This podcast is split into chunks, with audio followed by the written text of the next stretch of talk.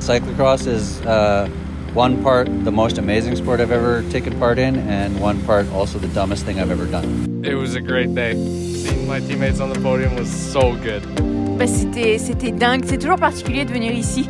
Uh, it gave me a lot of uh, adrenaline. I was like, okay, I can't lose here, so I need to go uh, full gas. I cried at the finish line, but it took a lot for me to keep to like not cry on the podium. So I just sang the national anthem in my head in French.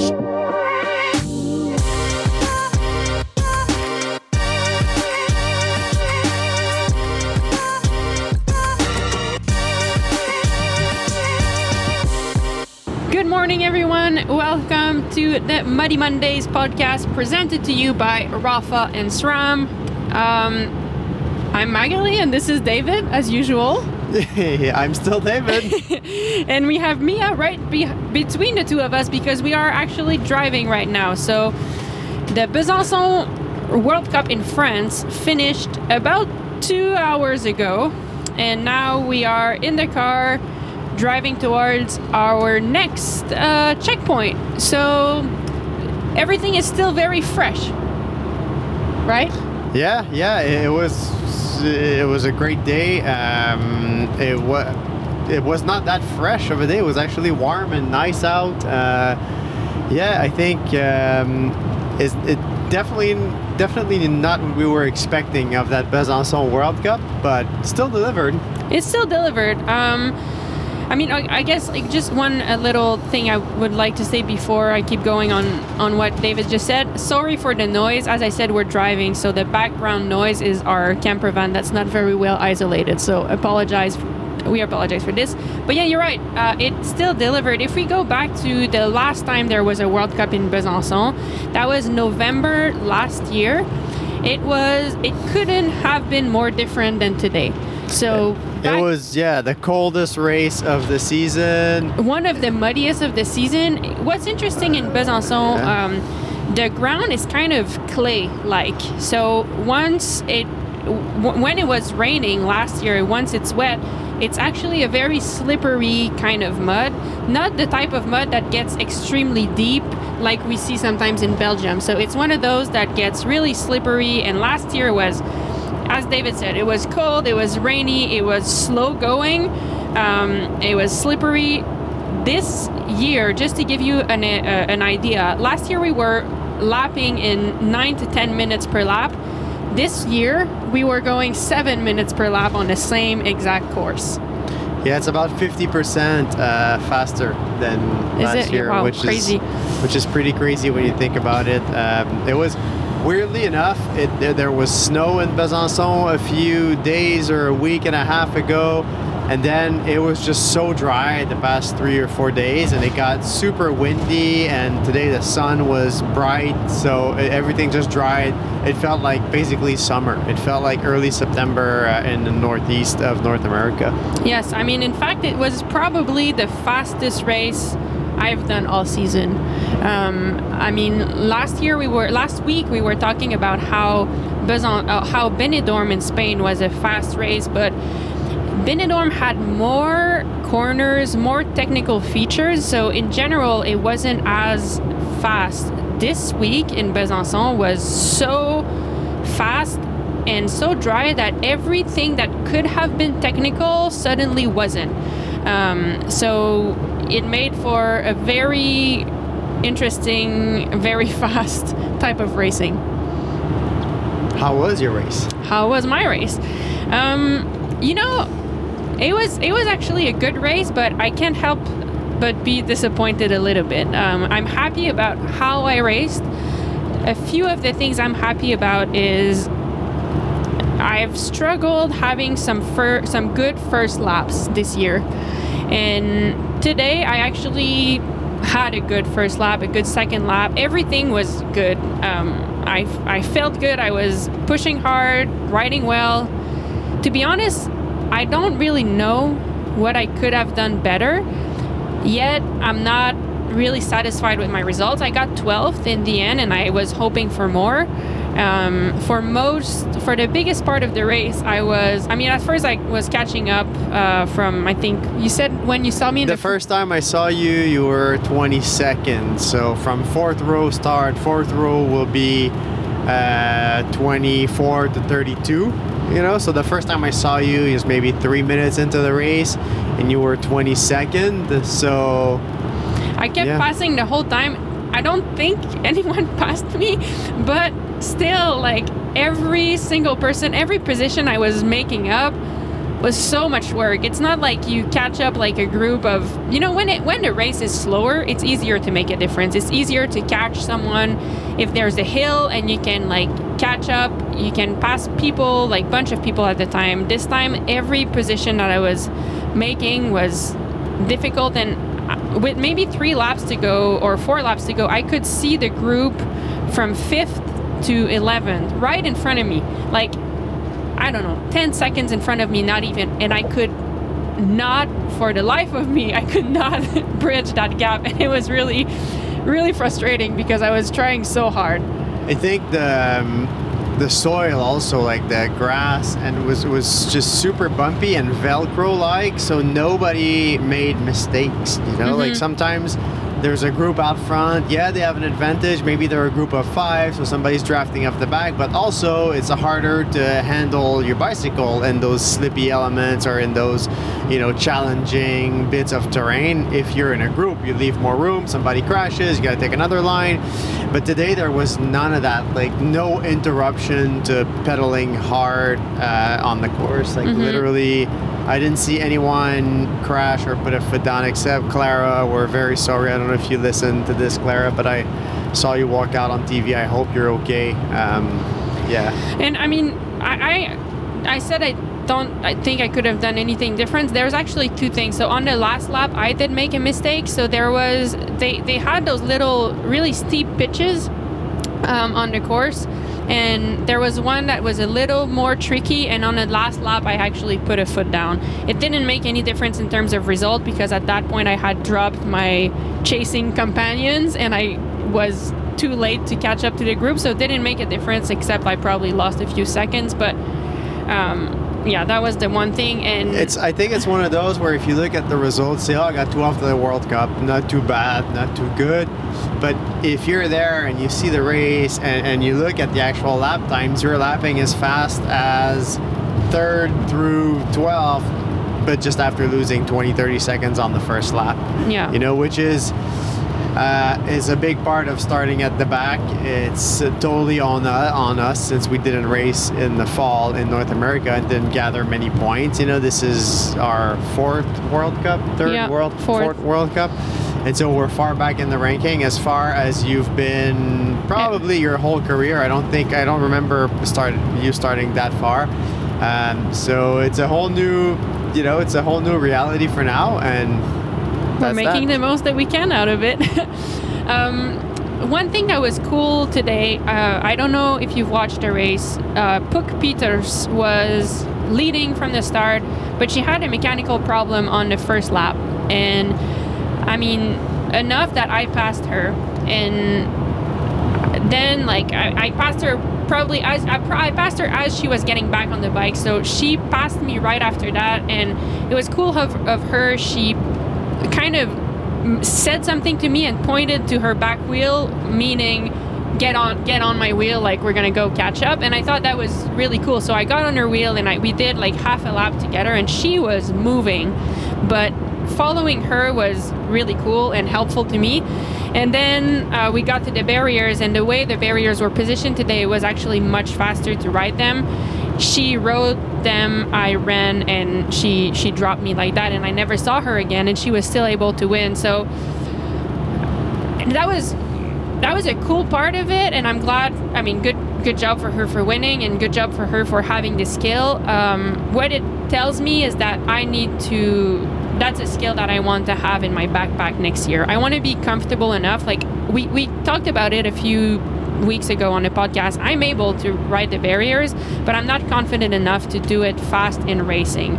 Um, i need to up my game in that sense because today the way they were positioned it made a big difference and perhaps I could have maybe that that's what where I could have made a difference to make it up to that group for fifth place. Who knows? We'll, we'll never know but it's something that I want to work on for the future Yeah, I mean it's definitely going to be part of the game in the future. Yeah. Um, there, it's a, it's a funny thing because if you go back five years, nobody was bunny upping the barriers, or six or seven years, whatever. It's pretty recent, and if you go back five or seven years, they had barriers at every single race, and now there's only barriers at a very few select events.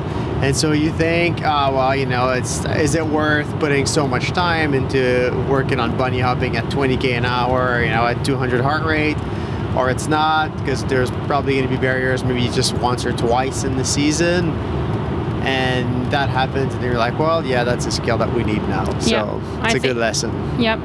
Um, let's talk about the two things. First, the French fans. Um, it's always fun Allez, for. allez, Yeah, it was cool. There were Maghalie Rochette! there were a lot of people there. Du coup, du coup, du coup, et hop, tac, tac, tac!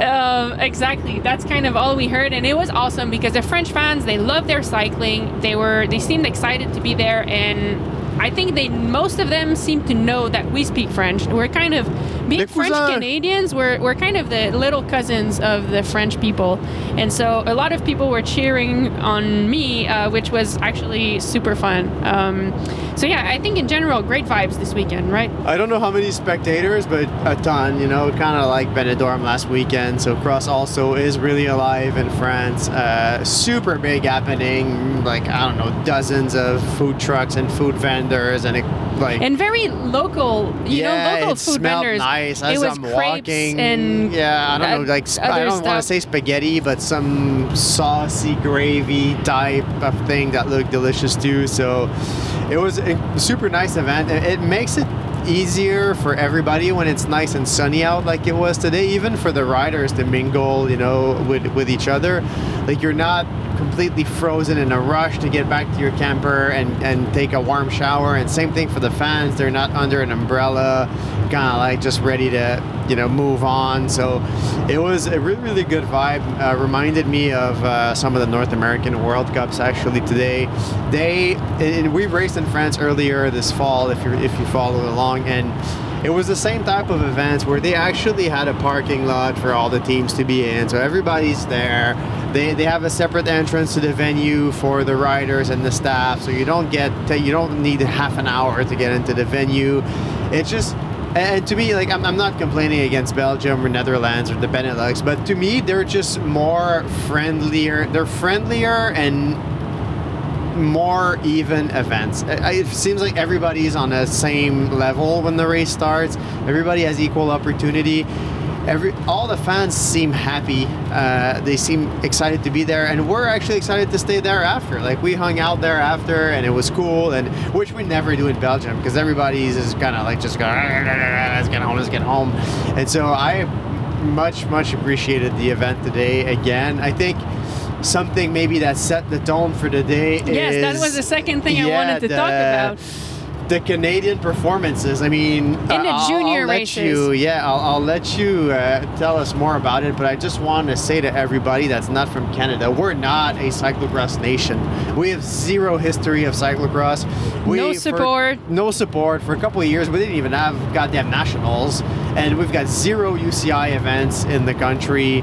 We've got no We've got one for those who. I mean, let's let's give credit. Got- There's one after nationals. There's Oh one yeah, UCI oh yeah. event. There's one race the day after nationals, so there's one UCI race. But all that to say, you know, there's no national team really. There's no funding. There's no nothing, and it's not an avenue that you're actually encouraged to pursue cyclocross. Really, It- Everything that is Cyclocross Canada, like everything that you could see that looked like Cyclocross Canada, is just passionate people getting involved voluntarily in the sport. You'll hear from some of these volunteers later in the snippets. Yeah. But yeah, so so so cycling cyclocross in Canada basically is like basically like hockey in Africa. You never really hear, you know, like from an Afri- African hockey player.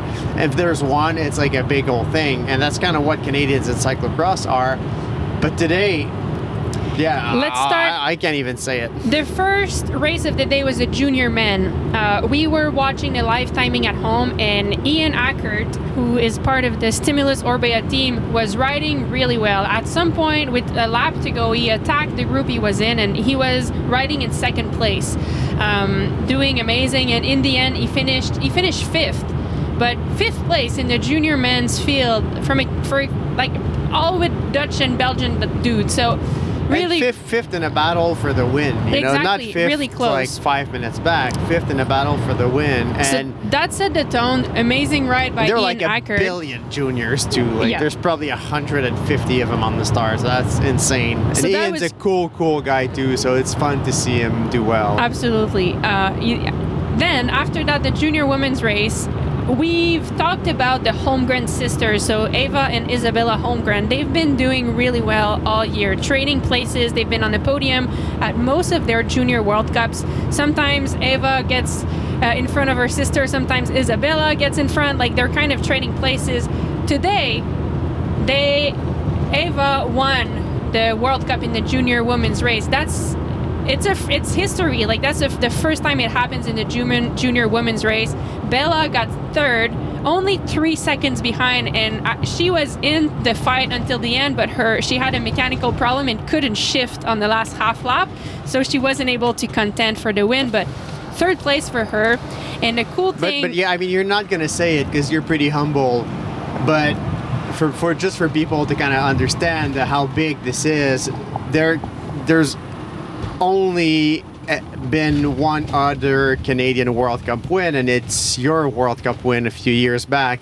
Um, there's there's been probably just a handful of Canadian podiums uh, at the World Cup. I mean, you've got your I got win, you've got three podiums. Uh, the girls probably have the same, and so it's the second time in the history of the sport that the national anthem is actually played on the podium. So one for you and one for Eva yeah. And so that's that's big and and bella on the podium too in third i mean that's just an incredible day for canadian cyclocross The cool Um, thing for me was uh, watching. I mean, the whole thing was amazing, but afterwards, the the f- there was one photo that came out on social media where you see Ava winning, arms in the air, just celebrating, and in third place, her sister is. You, we see her on the photo, and Bella is her twin sister, and she's just as happy, just celebrating as much as her, as as Ava. And I thought that was just a cool thing because they're they're just inspiring to me. They they have a very healthy competition relationship it seems like and they're pushing each other and they're just they're just great so that was that was amazing yeah i think one really really cool thing too and and I, I, sometimes you don't realize the impact that you have on other people's lives you know until they actually tell it to you and ava came after the race and and mentioned us that the only reason why she was on the podium today is because everything that Max has done in cyclocross made her believe that it was possible for her to do it as a Canadian, as a foreigner.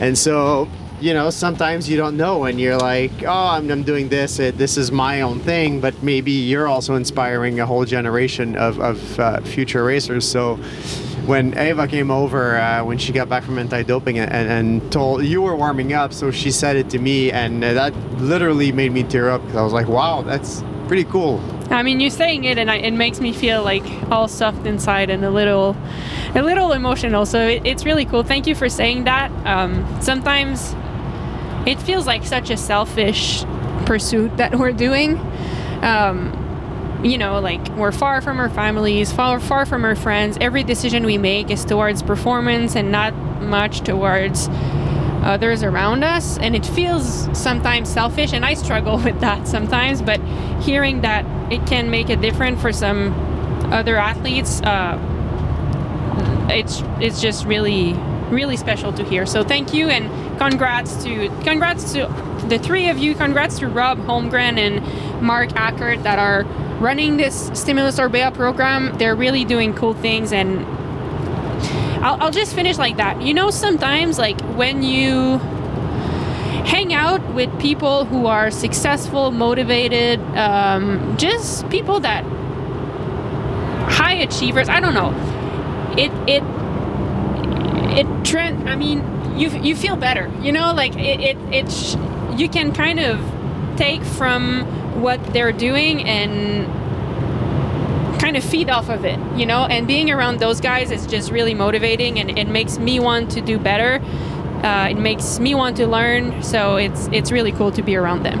Which brings me to uh, something pretty cool. The UCI uh, this year at World Champs next week, actually next Friday, so in a couple of days, it's the first ever uh, relay World Championship. And so it's six riders per country, one lap each. And they're actually giving out jerseys and medals. And they did a test event last year. And apparently it was great. And so they made a few changes. And they're having it as an official discipline this year.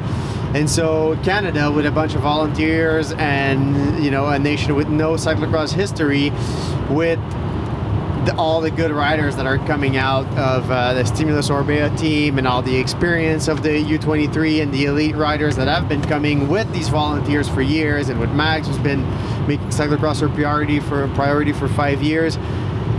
I, you know, Canada has a real solid shot at the podium. Like it's it's very very realistic. They, I mean, we're the dark horse, yeah, but dar- we have a chance. I mean, everybody's racking, you know, like race winning laps. Yeah. So uh, I think it's going to be exciting. We decided this week to join the party of the relay. It's the day before the race. You would have done a fast lap anyway to figure out the track. We would have been out there at the venue figuring out the course.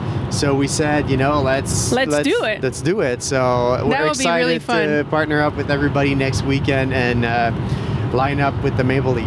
Yeah, that would be that would be really cool. So um, we won't tell you all of our strategy, what's the order, all of that. Keep this a secret so that the Dutch Federation doesn't take our strategy. But um, yes, we're we're ready. It will be fun. Uh, should we go? Do you think to the stim snippets, or th- is there anything else you'd like to share? No, that's that's about it. We uh, what's up for us? Worlds. So we have Worlds uh, relay on Friday, Worlds uh, Elite Women on Saturday. Um, we were excited to show up. I think it's the freshest and the most, maybe not the most motivated because last year was pretty high, but the most kind of ready for Worlds that we've been in in the past couple of years, and so it's exciting to see uh, what it's going to do. I'll share something that I didn't plan on sharing, but all season um, we were not up there where we wanted to be, and the truth is, it happened pretty often that on the morning of the race, I was not feeling any nerves. I was not necessarily I didn't have the excitement that I normally have, um, and I think it's it's in part because I I just didn't. Well, you can't play when you know you When- can't play. You're not excited to play. You know. And it was hard because I, I kept questioning myself, like, am I done? You know, like if the excitement and the nerves are not there, like what's what's up? And today I actually had it, and I woke up and I felt a little bit nervous, but good nervous, and I'm so glad that I felt that way, and I'm carrying that feeling. I think uh, all the way until next year and next week. It's so fun to finally feel like you can play, like you can battle, and that I think the fever, you know, like that's the fever. It's back, and I think it contributed to me having a good lap, a good first lap. I think like the other weeks, maybe I didn't have enough nerves to be able to be aggressive and battle on the start, but now I have it, and it really makes a big difference. And I'm I mean, I'm just so happy that that it's back. I really do love this sport, and it's cool to feel like I care so much about it again. So, Awesome. all right. Stick around for the snippets, folks. We have French and English snippets for the World Cup in France. yes. So let's hear it. I'm in the parking lot here. There's a tall, tall dude next to me. Uh, he's got his arm wrapped around my shoulder. He's got a Cycling Canada jacket. He's pet. He's actually patting my belly right now. When I started going to bike races, um, this that's almost that's over 10 years ago now. He seemed like he'd been there forever already. He was like the man running the show in in, in cyclocross in Canada. Uh, Regan Pringle. Regan, how's it going? It's going really good, David. It's really awesome to see you. It's awesome to see you too. Um, what brings you back? Like, wh- why are you here now? Uh, cyclocross is uh, one part the most amazing sport I've ever taken part in, and one part also the dumbest thing I've ever done. And uh, I haven't been back to Europe for cyclocross for a number of years, but Cycling Canada dropped a phone call, and I answered the call. And I'll always be here to support our Canadian athletes, our Canadian juniors. It's always been a really good place to develop talent and show the kids how the world works in relation to professional bike racing versus domestic racing. So yeah, I'll always answer that call until I'm no longer of this earth. Speaking of phone call, were there uh, mobile phone when you started working at bike races? No, we had to hand crank it like an old Model T. You had to put the thing against your ear and talk into the wall, and uh, you had to talk to an operator. I've been doing it that long. Awesome, Regan. How many world championships have you been to, or how many years has it been? Do you know? Well, I've mountain biked a lot in my life, and I played hockey, so there's a lot of head injury problems there. But I think it's eight or nine uh, cyclocross and mountain bike world championships. Over how many years? Over longer than that. I know over. Yeah. About about 300 years. Seriously, basically, uh, basically probably. since, the, since probably the, the 2000. Yeah, so that's 23 years uh, back, folks. That's experience right there. I mean, he's uh, he's definitely one of the best in the industry. Works the enduro circuit, the cross country circuit in the past. He's just calm and a good presence for the kid. And Cycling Canada is so lucky to have Regan. He's one of the only ones I would actually hire for races because most of the other ones I know I can't afford him but but most of the other mechanics are, are they're nice but they're like and Regan's more like you know he can talk and he's good and he's calm and he's been around high performance. So Regan thanks again so much for being here with all the kids. Uh, they, they don't know how lucky they are. Hopefully they listen to this podcast and they bring you like a donut or something. And also, I'd like to reiterate if David Gagnon phones me, the price goes way, way down. Perfect. Then maybe next year we need a mechanics. I'll let you know. Thanks, Regan. C'est maintenant que ça se passe. Euh, Donne-moi ton nom et ta fonction. Luc Malatré, mécanicien chez AS Bike Racing. Euh, c'est votre Coupe du Monde à la maison pour vous ici. Euh, t'es prêt ou t'es loin de chez toi? On est à 1h30 de route, donc euh, c'est le plus proche euh, niveau course qu'on a fait cette année quasiment. Tu dors dans ton lit, Luc, ce soir ou non? Non, dans le gîte avec, euh, avec l'équipe quand même. On a quand même tenu à avoir euh, un fonctionnement de week-end standard. Ah, super. Dis-moi, pour vous, euh, vous avez gagné un championnat de France il y a deux semaines avec Hélène. Puis là, il y a une Coupe du Monde en France, à la maison. C'est important pour vous ce week-end-ci? Ah oui, c'est très important. C'est là on va vraiment montrer pour la première fois le maillot en France. Donc c'est le week-end à- où il faut être présent euh, et faire euh, honneur à ce maillot. On vous souhaite tout l'honneur que vous méritez. Merci, Luc. Merci. You didn't walk in two seconds ago. We were Was there? way different conversation. Oh, really? Like naked people? okay, I am in the camper of probably the team that had the most podium today in uh, Besançon. Can you guess who is it? It's the Homegrown and Acker uh, Stimulus Orbea crew. How's it? How's it going? Fifth for Ian. World Cup win for Ava. Third place for Bella. How was it? What do you guys have to say about today? Ian. It was a great day. Seeing my teammates on the podium was so good. It was awesome. Ava? Um, it felt really good to make history and to have my whole team with me at Yeah. the same time. Did you did you I mean Bella? Um, the only thing that would have made it better was if we got to watch Ian's race as well. I love that. Um how was it sharing that podium podium together? Did you, did you guys cry? Did dad cry? I cried at the finish line, but it took a lot for me to keep to like not cry on the podium. So I just sang the national anthem in my head in French. that's what we do at school. That's awesome. Um, and I hear, I mean, you guys were coming in on the last lap together, right? And you had a, a little mechanical problem. Um, I mean, how do you feel about that? Do you still feel really confident? I mean, coming in third place without, even with that? Um, yeah, it makes me really excited for Worlds, and yeah, I'm excited to go hard again next weekend.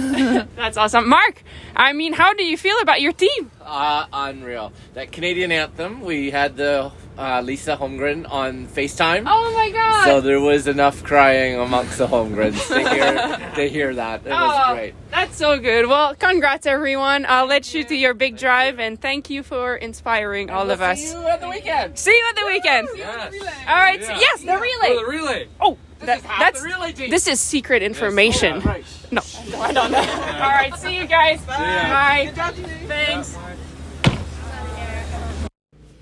We have photographer Dominique Powers here with us. Hello. Hello. Is it the first European cyclocross race uh, or cyclocross World Cup that you're shooting? Yes, indeed. This is the f- first cyclocross World Cup that I'm shooting, and it's my first season photographing cyclocross. So it's really exciting to see it both in the States and then come over here and see where there's even more crowds and even more excitement around it. And Yeah. What did you learn that you're taking uh, with you for shooting next week? Because I'm sure it's it's hard with all the fans and all of that. yeah, for sure. I'll be shooting World Championships next weekend, and you know, actually, people really respect the media vest here, which is really nice. When you just say "excuse me, thank you," and people tend to get out of your way really quickly and are really nice about it. Um, but I think just using the fans too, like there's so many crowds around the the race course, and that's actually a really interesting part of the photographs and a lot of times. So, Yeah. looking forward to more of that. Ah, I love that. Thank you for sharing, and uh, I guess have a good week and see you next week. See you next week. Thank you. En anglais ou en français? Oh non, non, je vais pas en français, ça va pas Mais le podcast est en anglais. Oui, oui, bah écoute, il y aura. français, parfois on les mettra un après l'autre. Ok, on va faire, on va faire les deux. J'ai la championne de France, Hélène Clausel. C'est ta course, euh, ta course de la maison. Comment, euh, comment c'était? Bah, c'était c'était dingue. C'est toujours particulier de venir ici. C'est euh, c'est une atmosphère tellement folle. Enfin, c'est ouais, c'est chez moi. C'est c'est ma maison, donc c'est ouais, c'est c'est juste dingue. C'est juste dingue. Parfait. In English, different question. Do you feel like the French fans were different now that you're the French champion?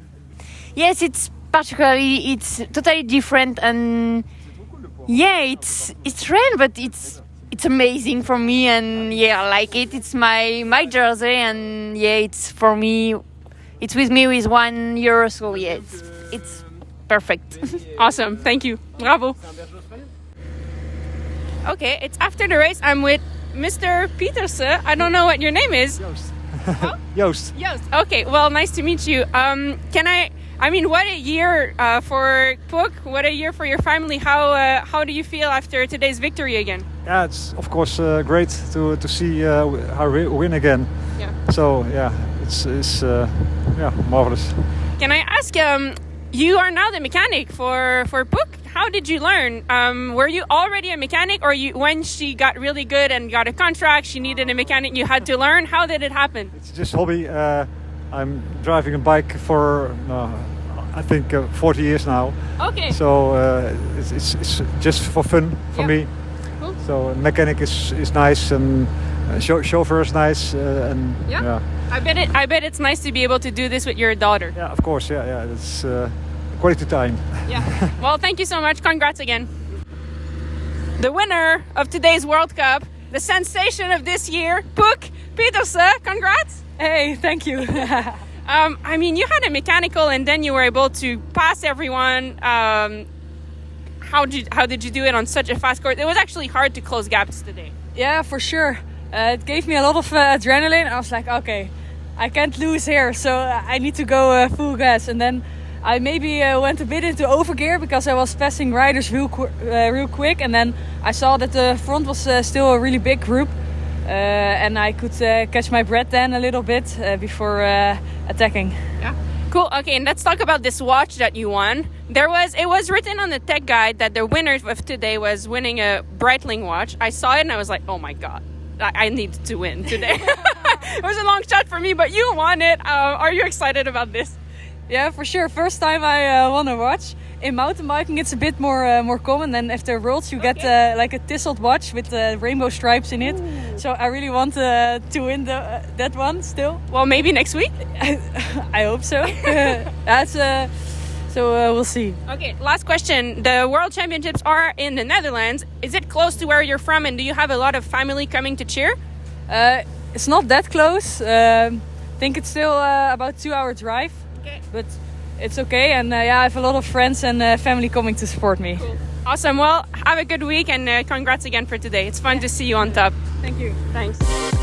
Thank you everyone who uh, agreed to participate in our in our snippets. I want to say one thing. Uh, you heard about Puck Pieterse's dad, and his name is Joost, and um, I just want to say like he's the nicest guy. He I agree. He's like a tall man with glasses, uh, very calm demeanor, just very very nice man. He's always smiling at us and saying hi and waving, and it's it's cool, you know. In in the European team, they have a lot of support in terms of equipment and like the, the, the team pays the salary and all of that. But each rider is responsible for finding their own their own little team. So the mechanic, the soigneur, like this little The group, driver, the driver. everybody. Yep. And so I think it's cool to see, you know, like that's why a lot of people use their family because then it's cheaper, they can do that together, it's more fun. And I asked him if he had always been a mechanic or he had to learn when his daughter got better. And he's like, oh, yeah, I mean, I've always been a rider, but I had to learn. And it's kind of cool that now that's a big part of his life. And he learned to be a mechanic to follow his daughter, and now that's what he's doing. And just seems very happy to be doing it. Anyway, I just wanted to say, like, I think he's a great man, and it was fun to, to chat with him. We funny you spoke to him. I didn't know, but we pitted out of the same box today. Oh, really? So yeah, I also spent the race with him. Oh, cool. Um, I think we had a question this week. Before we go to the question, a quick thank you to our sponsors, SRAM and Rapha. Uh, one cool thing, I mean, this was my last cyclocross race with racing this custom Rapha kit. Um, two things about this Rapha kit. Because, I mean, the, re- the reason is the last time is that next week we are wearing our national team kit. This custom Rapha kit will be for sale to all of you in mid February. So stay tuned. Uh, it's my personal favorite that I have ever had from Rapha, and we're doing a podcast series on it. It's called Emotions of Racing, where we discuss. I mean, each color of this kit represents a special racing emotion, and I sat down with various Rapha athletes to discuss deeply all of these emotions. So uh, check it out. It's been fun conversations. In the past few years, um, we had a lot of uh, a lot of success with the kits, but also not a lot of time to buy it. So they're they're limited amount, um, and we have even close friends that were not able to put their hands on one, and that kind of bummed them out. So what I would recommend if you go on rapha.cc, especially if you're a um, a standard kind of like small or medium sized rider, these tend to go pretty fast. Um, or if you want the training kits, which is the small little goodies, they, they tend to go as well.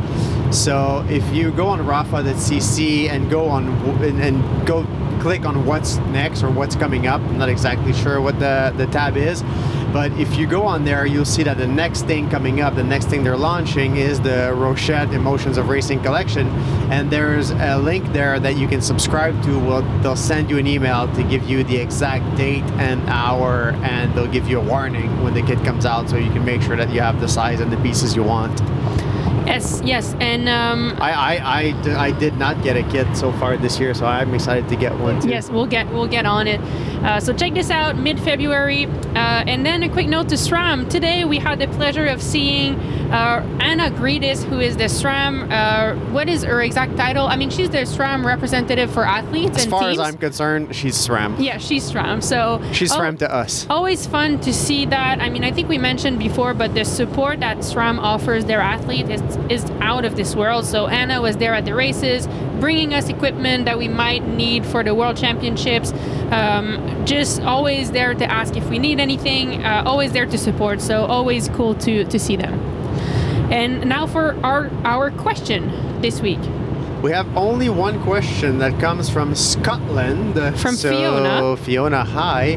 Her question is she wants to know how the numbers are attributed because it does not seem like it, it makes any sense, you know, in terms of like who starts where and who's ranked where and who's what. So that's her question. How are numbers assigned? I think it works with uh, with countries. So there's a ranking for countries. UCI ranking for countries. So let's say the, the Netherlands are always number one. And so their riders start from one, to, if they have eight riders, one to eight. Then France might be number two, second country ranked. So they'll have number eight, nine until how many riders they have, and so on. So I think that's how it works. Uh, funny thing about the numbers is that as you you're so right, like there's they are kind of random. And today at the French World Cup, normally they call us up as we're all set up before the call up for the start. They call us up with our names normally, so it's easy to know when we have to go. But today they kept calling us up with our numbers, and it was so funny because no one knows their numbers, so we kept checking each other's back. Everyone was like, "What's my number? What's my number?" And I checked like Zoe Backstedt's back, and Raylan Nuss, and Eva was around me, Eva Lechner. So everyone, like no one knows. So you're right; they're completely random, and it's hard to it's hard to keep up sometimes. Thank you for your question, Fiona. If you have more questions, there aren't that many uh, Muddy Mondays left to send your questions, so send them our way. David at maghalierochette.com or at G-A-G-N-O-N-C-X on Instagram. We'll answer those next Monday. Thank you everyone for listening, and see you next time. Bye bye.